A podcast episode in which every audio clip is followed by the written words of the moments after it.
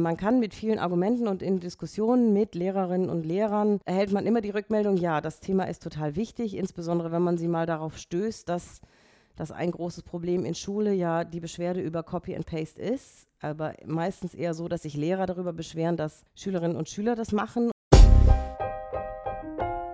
Zugehört. Der Podcast rund um Open Educational Resources.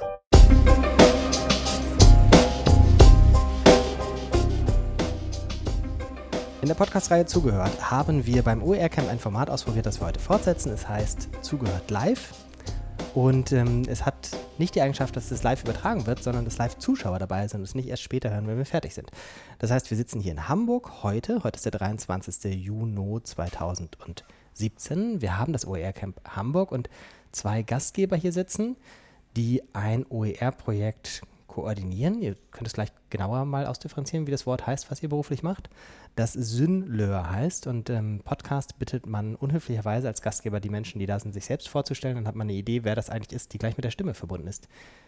Christina, magst du anfangen? Ja, ich bin Christina Schwalbe. Ich bin ähm, wissenschaftliche Mitarbeiterin im Medienzentrum in der Erziehungswissenschaft an der Uni Hamburg und äh, da in dem Bereich Digitalisierung von Lehren und Lernen im Prinzip verantwortlich für diesen Bereich ähm, mit dem Fokus Lehrerbildung.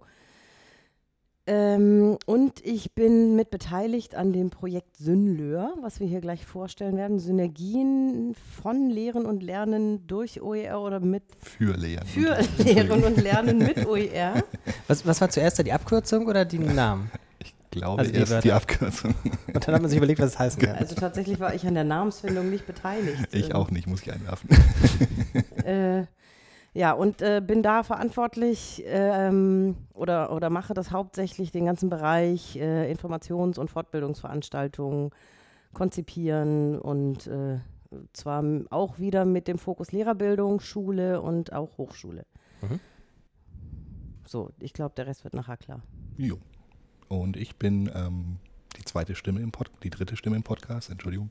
Ähm, Tobias Steiner, mein Name. Ähm, ich bin eben Gesamtkoordinator ähm, des Projekts letztendlich. Ich versuche die ganzen Kontakte von außen und innen zu bündeln, zu, ähm, zueinander zu bringen. Ähm, wir haben eben sehr viele ähm, Player, die tatsächlich mitspielen in diesem Projekt oder die angesprochen werden in diesem Projekt und da bin ich letztendlich die Schnittstelle nach außen und nach innen. Mhm. Dann gucken wir doch mal an die verschiedenen Player im Projekt und die verschiedenen Aktivitäten, die ihr macht. Das ist ja jetzt schon alles mal kurz angesprochen worden. Jetzt machen wir sozusagen Tiefenbohrungen. Ähm, Schule und Hochschule. Inwiefern macht ihr das äh, flächendeckend? Wie viele Lehrer und Hochschullehrende erreicht ihr? Hat das irgendwas miteinander zu tun oder sind das einfach zwei Bausteine? Wie geht das? Äh, also ich, äh, es sind tatsächlich zwei Bauch, Bau, nicht Bausteine, Entschuldigung, sondern Bausteine, äh, was auch tatsächlich inhaltlich begründet ist, weil ähm, OER an Hochschulen ein ganz andere Verwendungszweck hat, ein ganz anderes Thema eigentlich ist, als es das an Schulen ist. Also an Hochschulen ist es, würde ich sagen, verwoben mit Open Access. Es sind ganz andere ähm, Wege, die Lehrende nutzen, wie sie an Lehr- und Lernmaterialien kommen, was sie nutzen. Das ist eigentlich immer in einem wissenschaftlichen Kontext. Das ist meistens in Lehrveranstaltungen auch gebunden an eigene Forschungs- ähm, Bereiche der Lehrenden. In Schulen ist es viel stärker gebunden an Bildungspläne, Rahmenlehrpläne. Es werden tatsächlich Arbeitsmaterialien benötigt. Es wird viel stärker was Konkretes, wo die Inhalte außenrum vorgegeben sind, benötigt und viel stärker strukturiert. Und ja, hm. wolltest du zwischenfragen? Nee, nur wenn du zu lange Pause machst. Ach so. ähm, und wir versuchen das ähm, also es gibt Teile, die sich überschneiden. Also wir haben relativ viel inhaltlich, was sich überhaupt mal mit Sensibilisierung zu Urheberrechtsfragen und Creative Commons Lizenzen befasst. Das ist natürlich was, was sowohl für Hochschulen als auch für Schulen relativ ähnlich ist, außer dass sich vielleicht die Schranken im Urheberrecht bei Schule und Hochschule oder in, in der Wissenschaft äh, unterscheiden. Aber die Creative Commons Lizenzen sind natürlich vergleichbar. Die Argumentation, warum OER oder warum die Verwendung von CC-Lizenzen wichtig ist, die ist unterschiedlich. Ähm, die Breitenwirkung an den Schulen versuchen wir tatsächlich, ähm, dass die so zu erreichen. Wir haben eine Kooperation jetzt mit dem Landesinstitut für Schulentwicklung und Lehrerbildung. Und äh, das, was eigentlich Informationsveranstaltungen sein sollen, um das an die Schulen zu bringen, haben wir aufgebaut als Fortbildungen, die am LI von den Lehrern gebucht werden können, die von den Lehrern auch äh, dann, die den Lehrern angerechnet werden. Das, das läuft über deren gesamtes Buchungssystem, das ist im normalen Programm mit drin und so aufgebaut, dass wir versuchen, die äh, an den Lehreralltag von den Titeln auch anzudocken. Also mit dem Beispiel, ein Titel ist Copy and Paste, darf ich das? Einführung in Urheberrecht und Creative Commons. Also zu gucken, wo sind eigentlich die Punkte, wo man Lehrer angreifen kann, um sie überhaupt für das Thema zu sensibilisieren, um sie dahin zu bringen, dass sie in so eine Fortbildung gehen und dann über diese Thematik auch das Thema OER mit reinzubringen dieses berühmte Sensibilisieren fürs ja. Thema, was heißt denn das konkret? Hm, das ist eine sehr gute Frage. Das äh, versuchen wir tatsächlich, ähm, also haben wir uns eben auch intensivst damit beschäftigt, ähm, versuchen das auf mehreren Ebenen, ähm, unter anderem erstmal tatsächlich irgendwie auf dieses Thema aufmerksam äh, machen. Das heißt, ähm, das Wort OER oder eben den komplexen Sachverhalt, offene Bildungsmaterialien irgendwie mal in die Lebenswelt der ähm, Angesprochenen hineinzutragen. Das funktioniert ähm, ähm, im ersten Schritt tatsächlich hier über das Fachmagazin Synergie, das hier auf der Tagung, auf dem OER-Camp auch verteilt wird. Ähm, Für Leute, die später hören, gäbe es das eventuell auch digital? Selbstverständlich. Cool. Dann werden wir einen Link setzen. Genau. Und zeitgleich dazu haben wir ähm, auch ein äh, Praxishefte Synergie Praxis OER ähm, eben herausgegeben, das unter CC Zero ähm, veröffentlicht ist. Das heißt, das kann man gerne auch weiterentwickeln, weil wir natürlich auch nicht den Stein der Weisen äh, so herausgeben, sondern das erstmal ein erster Schritt ist, der sich hoffentlich iterativ weiterentwickelt. Ähm, eben da wirklich ähm, der Punkt erstmal OER irgendwie thematisieren und zu sagen, hier guckt euch das doch mal an, kennt ihr da Anknüpfungspunkte vielleicht für eure Lebenswelt ähm, und das tatsächlich ähm, gemünzt äh, in Richtung Hochschule und Schule. Ähm, also der Praxisteil spezifiziert schon auch auf eben die Verwendung von Lehrerinnen und Lehrern. Äh, das Fachmagazin Synergie selbst, das ähm, eben eine sehr breite, ein, ein, breites Spektrum an Personen abdecken will, ähm, eben gar nicht so, ähm, also einerseits die Wissenschaftlichkeit hochhalten will, andererseits aber eben auch ähm, die Sichtbarkeit erhöhen will, auch für die breitere ähm, Nutzerschaft. Ähm, darüber hinaus dann eben diese Erstworkshops, die wir tatsächlich zentral am LI anbieten. Das wäre der zweite Schritt, wo man äh, als Lehrer auch schon mal in Kontakt kommen kann damit, als Lehrerinnen und Lehrer. Ähm, darauf anknüpfen, das war uns auch sehr wichtig, speziell Christina, zu sagen, ähm, eben nicht nur die zentralen Info-Workshops, die wir im LI anbieten, sondern auch auf die Anfragen von Schulen äh, einzugehen und anzubieten, äh, praxisorientierte Workshops in den Schulen an den Bedarfen der Schulen ähm, ausgerichtet ähm, anzubieten. Mhm. Das heißt wirklich dann pro Schule zu gucken, wie sieht es denn bei euch aus eigentlich? Wo können wir da vielleicht äh, Informationen beisteuern? Ähm, genau. Also Lehrerfortbildung am LI, also für mich Hamburger muss man ja immer sagen, LI ist das Landesinstitut hier für Lehrerbildung. Christina kann auch den vollständigen Namen im Gegensatz zu mir. ähm, und ähm, äh, in den Schulen, also klassische Formate. Mhm. Ähm, jetzt mal die entscheidende Frage, wo steht ihr? Also gibt es die schon? Ja, also es gibt sie schon. Äh, am LI sind auch schon tatsächlich zwei Workshops gelaufen und wir waren bei der Schulleiterkonferenz und haben das Ganze vorgestellt. Ähm, es gibt sie natürlich auch jetzt nicht, als wir haben das Konzept einmal entwickelt und es ist fix und fertig, sondern wir haben es eher so gemacht, dass wir mit unserer Idee und, und dem Konzept, so wie wir es das erste Mal machen, reingehen und jetzt gerade gucken und dann auch mit den Lehrern nochmal sprechen, was braucht ihr denn eigentlich? Ist das für euch hilfreich? Passt das zu eurer Lebensrealität in der Schule eigentlich oder tut es das nicht? Und gucken jetzt, wo wir nochmal irgendwie Sachen verändern müssen. Inhalte verändern, Reihenfolgen verändern, Ansprache verändern. Und, ähm, Wart ihr bei den beiden dabei, die es jetzt schon gab? Nee, tatsächlich war ich ähm, mit dem Gesamtding bei der Schulleiterkonferenz und wir haben äh, drei Tutorinnen und Tutoren, die dann äh, an, am LI diese Workshops machen mit denen wir das aber natürlich, also wir setzen die nicht hin und sagen, macht mal, sondern wir haben zusammen die Materialien vorbereitet. Wir haben jetzt die Rückmeldung eingesammelt und überarbeiten jetzt alles nochmal so. Aber wir waren tatsächlich beide nicht dabei. Was waren so die super Rückmeldungen? Also super im Sinne von extrem toll oder extrem was fehlt? Ähm, also ich kann jetzt erstmal die Rückmeldung, die ich von den Schulleitern mitbekommen hatte, die gesagt haben, oh ja, äh, das Thema ist total relevant und ähm, wir sind sowieso gerade, eine Schule meinte, wir sind sowieso gerade dabei, wir haben eine neue Lernplattform und überlegen jetzt, was wir da eigentlich an Materialien reintun können und äh, überlegen, wie wir uns unseren Materialstamm jetzt auch digital aufbauen. Wäre ja schlau, wenn wir das äh, von vornherein gleich mit berücksichtigen. Die wollen dann eigentlich auch noch für sich eine eigene Schulung, dass das ganze Kollegium mal sich mit CC-Lizenzen und überhaupt Urheberrechtsfragen ähm, beschäftigt. Äh, Aber? Naja, dann, ja, das Aber, das Aber ist tatsächlich, worauf man immer wieder stößt. Ähm, man kann mit vielen Argumenten und in Diskussionen mit Lehrerinnen und Lehrern erhält man immer die Rückmeldung, ja, das Thema ist total wichtig, insbesondere wenn man sie mal darauf stößt, dass dass ein großes Problem in Schule ja die Beschwerde über Copy and Paste ist, aber meistens eher so, dass sich Lehrer darüber beschweren, dass Schülerinnen und Schüler das machen und wenn man ihnen den Spiegel vorhält und dann sagt, ja, und was macht ihr mit euren Arbeitsblättern? Wo habt ihr die Inhalte dazu her? Wo sind die Quellen? Wisst ihr, ob das eigentlich, äh, habt ihr das angegeben, wo das her ist? Habt ihr geprüft, ob ihr die Rechte dafür habt? Ähm, dann setzt immer so ein bisschen der Aha-Effekt ein. Alle denken, ach ja, stimmt, es ist ja gar nicht nur ein Thema, was die Schüler betrifft, das betrifft ja auch uns. Und darüber kann man dann argumentieren mit der Vorbild Vorbildfunktion, die Lehrerinnen und Lehrer haben. Ähm, und jetzt kommt das Aber, dann kommt nämlich tatsächlich die Realität dazwischen. Und die Realität in, bei Lehrerinnen und Lehrern ist die extrem große Arbeitsbelastung. Also selbst wenn sie wissen, aha, es ist ein wichtiges Thema, und natürlich müsste ich ähm, erstmal prüfen, ob ich für alles eigentlich die Rechte habe und ich müsste Materialien suchen, die unter CC-Lizenzen stehen. Ähm, Im Alltag hat man dann aber doch nicht die Zeit und denkt, ja, mache ich noch irgendwann. Jetzt, wenn ich es kopiere und austeile, merkt es ja sowieso niemand, wo es herkommt. Das verlässt den Klassenraum ja nicht. Ja, also es ist der Klassiker, es ist wichtig, aber nicht dringend. Richtig, ja, als dringend würden Sie es sowieso, also als dringend betrachten Sie es eigentlich schon. Aber dringender ist, dass ich das für Montagmorgen um 8 fertig kriege, das Material? Ja, oder so. Also äh, Sie sehen schon alle, die, die Relevanz und eigentlich die Dringlichkeit sehen Sie im Prinzip, aber nicht.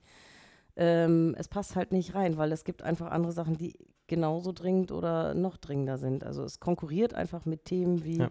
Inklusion, Heterogenität, äh, Mehrsprachigkeit, Gewalt, Schulreform. Also es sind einfach viele Baustellen, die äh, im, im, Lehrer- und Schulalltag irgendwie dringender sind. Ja. Ich glaube, das kann man, also die tun ja nicht so, sondern ja, die sind ja wirklich ja, genau, also dringender, wenn du Montagmorgen um 8 die Wahl hast, ob du, weiß ich nicht, kein Material hast oder frei lizenziertes Material. Richtig. Oder andere Fragen, ja. Genau. Ähm, Fortbildung für Lehrer ähm, Hochschule machen wir gleich noch. Materialien habt ihr schon angesprochen. Ihr habt dieses, ähm, wie heißt das, Synergiepraxis mhm. gemacht, was wir natürlich auch verlinken werden. CCSEO ist natürlich extrem einladend zum Weiternutzen. Und ähm, für die Leute, die jetzt nur den Podcast hören, kann man auch sagen, ähm, ist auch sehr schön. Also wenn man sich auch nur die OER-Grafiken rausnimmt, auch schon schön. Sie schören vielleicht. Oh. äh, für die Leute, die im ja. Raum sitzen und es noch nicht Geil, gesehen haben, es gibt unten auf Papier ganz viel und Tobias kann es auch hochhalten. Das ist jetzt genau. für die Leute, die den Podcast hören, zum mittelergiebig, aber für die Leute, die im Raum sitzen, das findet man unten auch auf Papier, habe ich gesehen, ganz oft. Wie viel genau. habt ihr gedruckt? Ähm, hm, gute Frage. Doch, äh, mittlerweile der Stand 15.000. Ist schon ordentlich, oder? Genau aber eben auch mit dem Anspruch, tatsächlich hier Hamburg damit äh, zu beliefern, eben in der Metropolregion Hamburg das zu verteilen. Ähm, ich habe auch schon erste Rückmeldungen tatsächlich aus Schulen, ähm, die schreiben, super toll, schickt uns mal 100 Stück bitte fürs Kollegium. Mhm. Ähm, machen wir dann auch. Mhm. genau. Okay, das sind äh, Veranstaltungen, Materialien für Lehrer. Was macht ihr an den Hochschulen?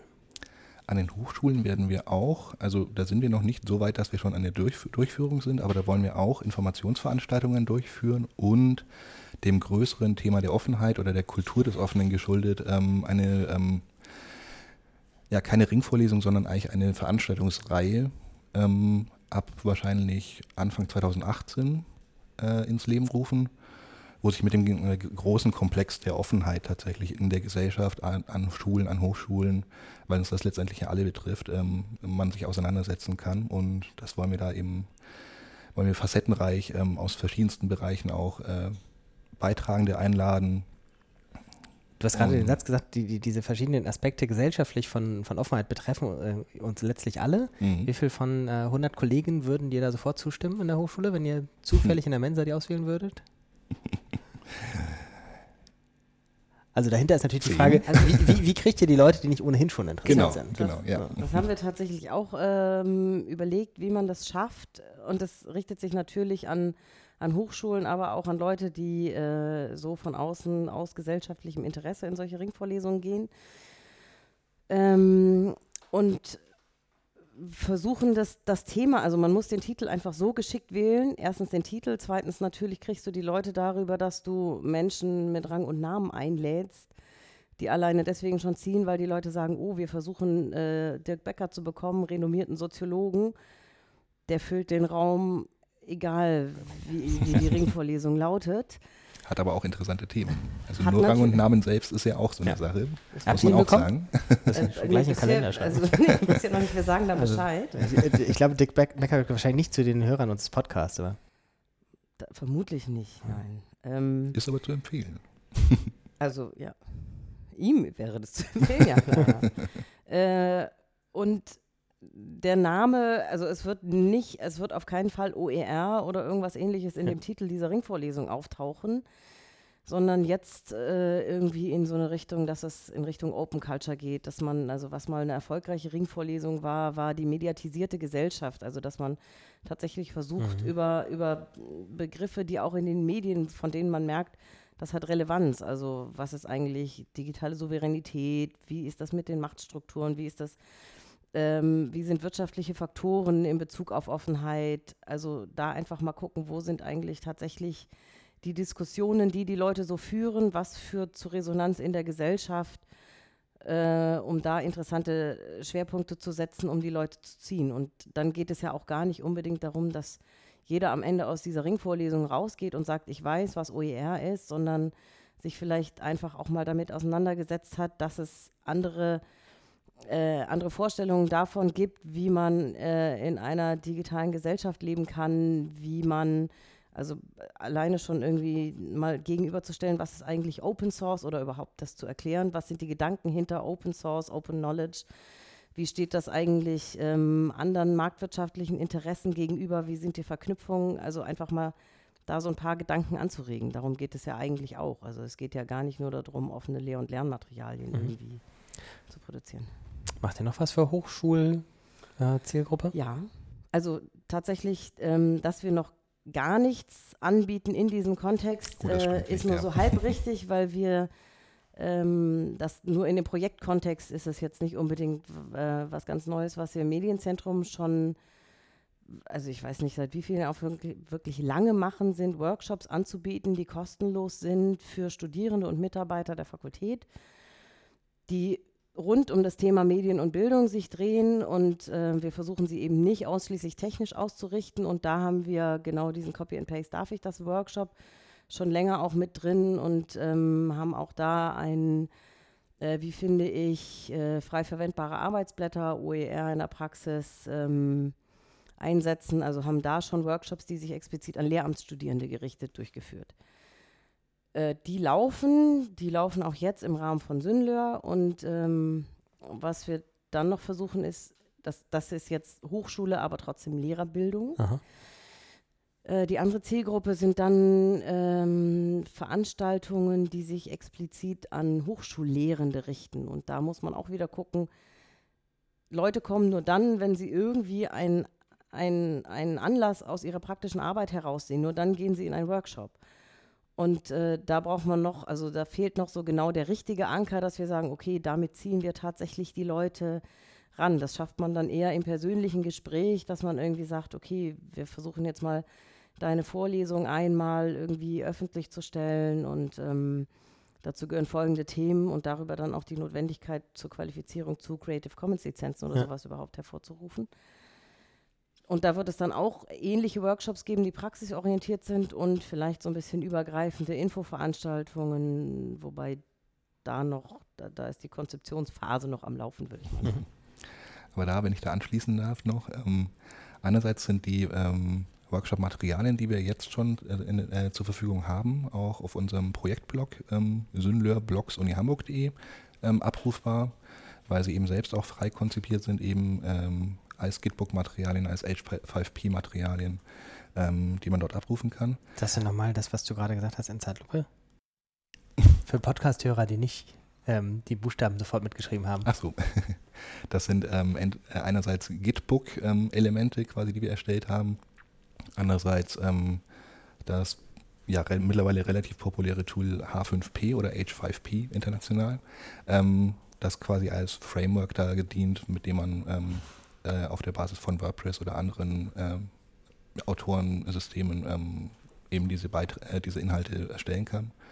Äh, die finden sich auch eben in diesem WordPress-Blog.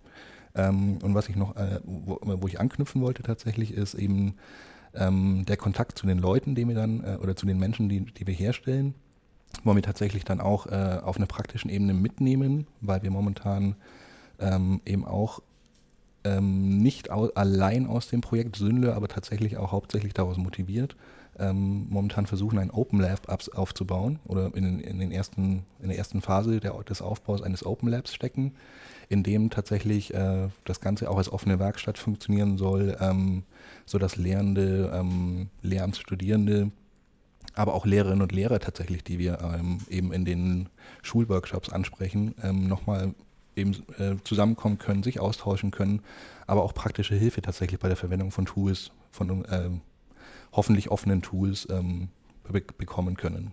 Wie, wie, kann man sich das ähm, Open Lab ganz praktisch vorstellen? Ähm, noch gar nicht, weil es noch nicht existiert. Dann spinn ähm, mal. Momentan haben wir, äh, also momentan gibt es zwar eine äh, Open Lab Sprechstunde, die wir Aha. momentan jeden Donnerstagnachmittag anbieten, von 14 bis 18 Uhr, aber das ist natürlich äh, definitiv erweiterbar. Ähm, was wir momentan auch haben, uns fehlt momentan noch einfach die Ausstattung dazu, das heißt das Equipment, ähm, das kommt demnächst auch. Ähm, was für Equipment braucht man? Ja, tatsächlich also auch ganz äh, hands-on gedacht in Richtung Medienproduktion, ähm, wo wir eben dann auch Verknüpfungen zu anderen Projekten hier an der Uni Hamburg sehen, ähm, wo das dann auch mitgenutzt wird oder eben quer genutzt wird. Mhm. Genau. Äh, vielleicht ein Beispiel, wie das mit dem Open Lab funktionieren kann. Auch da gab es äh, tatsächlich äh, schon einen ein Berat, eine Beratungsanfrage. Ja. Und zwar äh, aus dem Projekt Profale, auch in der Erziehungswissenschaft, Profession Professionalisierung der Lehrerbildung. Ähm, da gibt es den Themenbereich Inklusion und äh, die sind gerade damit beschäftigt, äh, barrierefreie ähm, Materialien zu erstellen rund um dieses Thema Inklusion. Und ähm, mit denen waren wir im Gespräch und äh, die kam, das ist äh, Marie-Louise Schütt, die äh, mit digitalen Medien, weil einfach digitale Medien und Barrierefreiheit sind einfach ähm, sehr gute Partner, gerade wenn es um Sehbehinderten-Einstellungen geht. Äh, und aus, aus dieser Anfrage oder aus diesem Beratungsgespräch entstand dann tatsächlich äh, ein Schulungstermin mit ihr und ihren Tutorinnen, wie man eigentlich mit digitalen Medien ähm, Materialien barrierefrei erstellen kann, wie man die dann hinterher äh, öffentlich zur Verfügung stellen kann. Es ging um Distributionswege äh, und, und Produktionswege. Und das ist äh, jetzt eher, man kann es fast als Multiplikatorenschulung sehen, also dass im Open Lab dann die Tutorinnen und Tutoren aus diesem Projekt geschult werden, die dann später in diesem Bereich barrierefreie Materialien erstellen, weiterarbeiten mhm. mit anderen Lehrenden. Mhm. Wir öffnen jetzt mal diese Runde für die Menschen, äh, die den Podcast hören. Wir haben, muss mal zählen, zwölf Menschen in diesem Raum, die bisher zugehört haben. Und einer davon hat jetzt unser ähm, Fishbowl Open Mic Angebot wahrgenommen und äh, wird sich selbst vorstellen, eine Frage oder einen Kommentar einbringen. Und alle anderen sind genauso eingeladen, das zu machen, sobald der Platz wieder frei wird. Äh, ja, ich bin Valentin Müncher von Wikimedia Deutschland und hier in meiner Rolle als Koordinator des Bündnis Freie Bildung. Ähm, ich habe aber tatsächlich eine, also ich habe zwei Fragen eigentlich ähm, oder Anmerkungen. Ähm, das erste, ich finde es ähm, relativ beeindruckend, wie breit ihr aufgestellt seid. Zumindest was ihr jetzt, da habt ihr selber gesagt, einige Sachen sind jetzt erstmal angedacht, aber ähm, was ich total klasse finde, was ähm, ist dieses subversive OER infiltrieren. Das ist auch eine Lessons learned, die wir aus Mapping OER sehr stark hatten. Don't call it OER, sondern versucht es halt anzudocken. Und da ist natürlich der, der, sag ich mal, eure Verbindung jetzt ähm, zu den, zu den Lehramtsausbildungen Äh, total klasse. Mhm. Äh, eine Anmerkung, die ich habe, ähm, ihr werdet ja auch im Rahmen des BMBF-Projekts äh, jetzt gefördert, also der 2.2 Sensibilisierungsförderrichtlinie.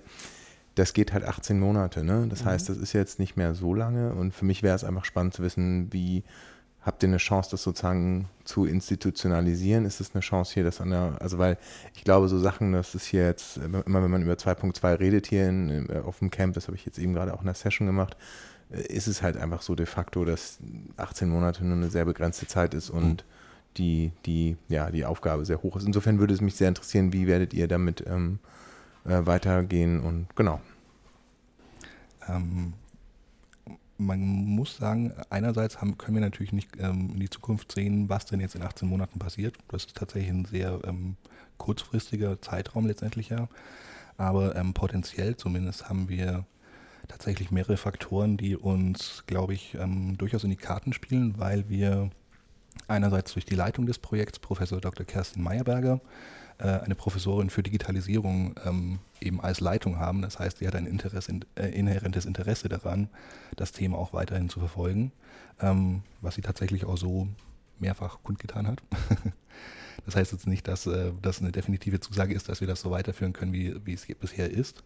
Aber ähm, ich würde prognostizieren, dass es in einer, wenn auch in einer Adaptionsform, ähm, trotzdem weitergeführt werden kann, weil wir eben tatsächlich nicht nur Synlör als äh, ähm, oder nicht als Synlör-Projekt mit BMBF-Mitteln momentan das Thema alleine bearbeiten, sondern eben in einem Konglomerat von verschiedenen Projekten, die ähm, beispielsweise, also zu denen beispielsweise das Universitätskolleg als Dachverband auch gehört, in dem das äh, strukturell dann auch aufgehängt ist, ähm, agieren, um, in dem dann zum Beispiel tatsächlich auch das Open Lab stattfinden wird ähm, wo wir dann eben Quer- und ähm, Mehrfachnutzung haben, äh, Mehrfach, Mehrfachnutzungsaspekte haben, ähm, sodass wir hoffen, jetzt quasi wirklich bis, ähm, bis Sommer 2018 wirklich so viel ähm, ja, Relevanz, ähm, Bewusstsein zu schaffen, dass sich das Thema letztendlich selbst weiterträgt.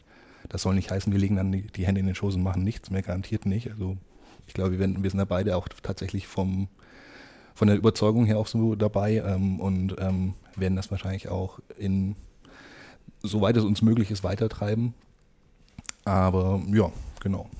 Ähm, also der, der, zweite Aspekt, das eine ist ja tatsächlich, wie wirkt sich das eigentlich auf die gesamte Universität aus? Ich habe ja durch die Anbindung, die ich sowieso habe und die ich auch dauerhaft weiter haben werde, auch wenn das Projekt ausläuft, die Anbindung an die Fakultät für Erziehungswissenschaft und die Lehrerbildung, ähm, nutze ich das Projekt jetzt aus dieser Fakultätsperspektive, nicht aus Projektperspektive, im Prinzip als ähm, ein Anschubort, äh, aus dem ich dann hinterher mit Schulungsmaterialien für Workshops rausgehen kann, die man dann dauerhaft weiter anbieten kann. Versuche jetzt gerade ähm, das Ganze auch so hinzukriegen, dass das ein tatsächlich auch mit Credit Points versehener Bestandteil des Lehramtsstudiums werden kann. Ähm, und bin da in Gesprächen, die recht positiv bisher irgendwie ausgehen. Also es ist noch nichts fest, aber ähm, das Interesse in der Fakultät und im Dekanat ist da, die Themen auch weiter äh, anbieten zu können. Das für die Lehramtsausbildung und im Medienzentrum ähm, bleibt das einfach ein wichtiges Thema. Und fürs LI, das ist jetzt tatsächlich eine Idee, die ich habe, die noch überhaupt nicht wirklich äh, fest ist, aber äh, der ähm, Leiter des Referats für Medienpädagogik im LI, der findet das Thema tatsächlich äh, relevant und spannend, sodass er das jetzt auch schon immer von sich aus vorschlägt, das in irgendwelche Newsletter auf die Webseite zu packen, sodass man dann, äh, im Moment läuft das so, dass diese Fortbildungen, die am LI angeboten werden für Lehrerinnen und Lehrer, aus unserem Projekttopf bezahlt werden. Das ist im Prinzip ein Geschenk, was wir dem LI im Moment machen. Ähm, wenn die Relevanz da tatsächlich deutlich ist, dann kann man auch sagen, hier sind übrigens diese Fortbildungskonzepte. Mhm. Ihr könnt die weiterführen, ihr könnt damit selber weiterarbeiten und könnt das beim, bei euch im LI auch weiter als, als Workshops anbieten. Also das Ziel ist, dass wir nicht einfach nur eine Präsentation fertig haben, sondern tatsächlich so ein ganzes, wie nennt man sie, Modulhandbuch oder Konzept, wo dann tatsächlich drinsteht, das ist es inhaltlich, das sind didaktische Ideen, das sind Methoden, mit denen man das machen kann. Das sind Diskussionsanlässe für so einen Workshop mit Zielgruppe Lehrerinnen und Lehrer. Das sind Arbeitsblätter. Also das Gesamtpaket, mit dem man weiterarbeiten kann. Und theoretisch könnten wir auch sagen, ähm, ihr könnt auch per Honorarverträge Verträge unsere sehr gut geschulten Tutorinnen und Tutoren weiter beschäftigen. Äh, also so, dass man einfach das jetzt so ein bisschen pflanzt und hofft, dass man, oder sät und hofft, dass man dann irgendwann eine Frucht auch tatsächlich ernten kann. Mhm. Äh, Tobias äh, trägt gleich noch was dazu bei. Dazwischen ein Aufruf für alle Menschen, die hier sind. Ähm, wer eine Frage hat, einen Kommentar oder auch eigene Erfahrungen beitragen möchte, da wäre der Stuhl dafür. Genau, daran anschließend vielleicht auch noch in Richtung, ähm, ja, ich sag mal Großwetterlage tatsächlich, ähm, sowohl in der Stadt Hamburg als auch, ich glaube, bundesweit ist das Thema ja mittlerweile doch auf einer gewissen, äh, es hat eine gewisse ähm, ja, Relevanz erreicht. Ähm, in der Stadt Hamburg ist es ja so, dass wir momentan eben durch ähm, dieses große Konzept, ich weiß nicht, ob man das Konzept nennen kann, aber eben diesen großen Plan, die Digitalisierung der großen Stadt ähm, der SPD-Regierung ähm, hier durchzusetzen, die ja schon ein bisschen länger wirkt. Ähm, äh, ja, dass man auf dieser Welle quasi mitschwimmen kann ähm, und eben bundesweit tatsächlich ähm, ja, zahlreiche Förderungen des Bundesministeriums in Richtung Open Access, Openness insgesamt, Digitalisierung, auf denen man sicher auch ähm, ja, sich bewegen kann und ähm, in die Zukunft blicken kann. Genau. Mhm. Jetzt gucken wir mal, um den sozialen Druck zu erhöhen, alle die Menschen hier im Raum an.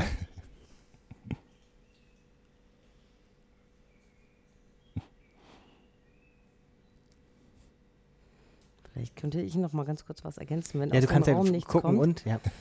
Äh, also es scheint gerade die Aktivität nicht besonders Das ist groß. nur eine Frage, wie lange man Ähm, schweigt. Wenn man das Thema Großwetterlage anspricht, äh, das hört sich jetzt ja alles im Prinzip gut an, so dass man denkt, oh, ist ja alles auf einem guten Weg. Trotzdem ist ja immer wieder, wenn man dann so in Kontakt mit Lehrenden ist, das hatten wir ja vorhin schon angesprochen und das kam auch hier immer wieder als Thema in den Workshops, in den Sessions bei diesem, bei dem Barcamp jetzt hier.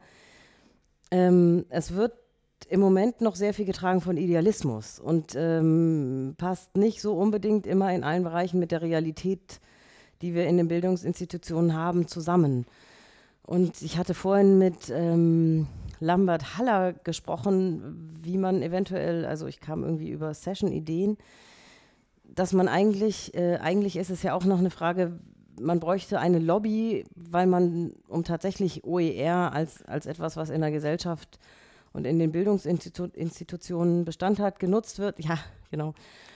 Ähm, da bräuchte man natürlich politische Entscheidungen. Also im Moment ist das gerade an Schulen, aber auch an Hochschulen viel davon getragen, dass man eigentlich nur Lehrenden die, diese ganze Idee irgendwie in den Kopf pflanzen muss, dass man sie sensibilisieren muss und dann machen die schon und dann erstellen die schon ihre Materialien.